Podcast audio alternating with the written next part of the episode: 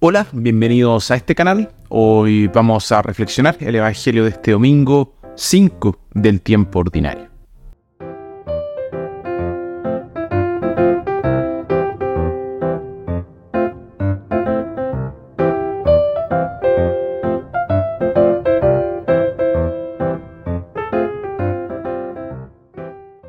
Nuevamente bienvenidos a este espacio de reflexión. En la primera lectura de Job nos sumergimos en el dilema de la inocencia frente al sufrimiento. Job, enfrentándose a esta cuestión, adopta una perspectiva más bien pesimista sobre la vida. En la segunda lectura, el apóstol Pablo comparte su experiencia de convertirse en todas las cosas para todas las personas con el fin de llevarles la buena nueva de la salvación.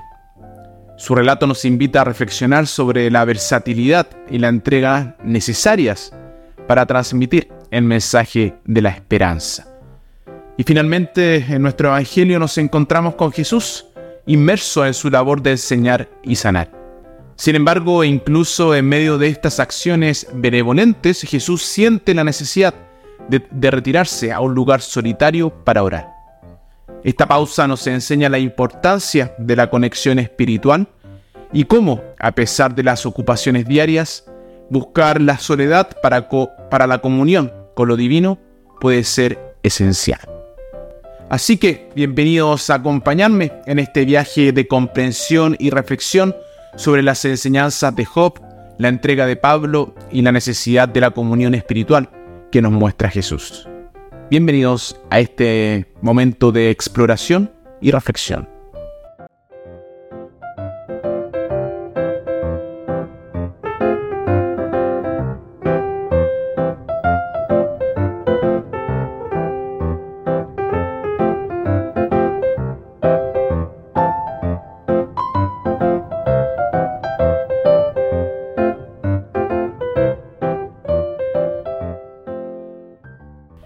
Había una vez un hombre que cabalgaba sobre un caballo. Mientras el caballo y el jinete retumbaban al pasar, un anciano granjero parado junto a una puerta lo llamó. ¿A dónde vas? No me preguntes a mí, pregúntale al caballo, gritó el hombre mientras pasaba velozmente. El hombre a caballo representa a la persona cuya vida consiste en una actividad constante.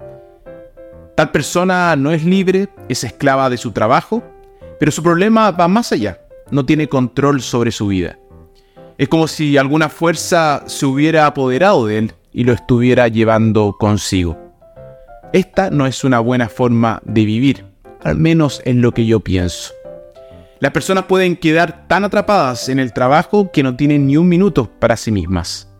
La actividad puede convertirse en una enfermedad. Y esta es una situación peligrosa. Las personas pueden sufrir de agotamiento o colapso. Las personas generosas están más en riesgo que las egoístas. Necesitamos cuidar de, nosotros mismos y no puede ser solo producción sin entrada. Solo prestando atención cuidadosamente a nuestras propias necesidades físicas, emocionales, mentales y espirituales, podemos seguir siendo dadores alegres. Incluso Jesús necesitaba tomarse un tiempo para sí mismo, como vemos en el pasaje del Evangelio de este domingo. Estaba rodeado de enfermos físicos y mentales. Todos clamaban por él. Estaba en peligro de ser consumido. Sin embargo, en medio de esta escena frenética, leemos muy de madrugada, cuando todavía estaba oscuro, Jesús se levantó, salió de la casa y se fue a un lugar solitario, donde se puso a orar. Jesús oraba no solo por un sentido de deber, sino también por una necesidad personal. ¿Qué hizo el lugar solitario por él? Le permitió recuperar energía perdida. Eh, le ayudó a mantenerse enfocado. Pero sobre todo, durante esas horas de soledad, mantuvo y fomentó lo más importante de su vida, su relación con el Padre. Aquí yace el secreto de su exitoso ministerio. La oración más beneficiosa de todas es simplemente estar en la presencia de Dios, sin decir ni hacer nada. Solo estar en su presencia, como uno se sienta junto a un fuego. Esto puede sonar fácil, pero en la práctica es muy difícil. porque tan pronto como nos detenemos nos sentimos vacíos, tal vez incluso inútiles. La mayoría de las personas obtienen su sentido de valía personal a través del hacer. Su valor como personas depende de su utilidad. Y no saben cómo lidiar con la ociosidad y la quietud. El resultado es que sus vidas pueden ser superficiales.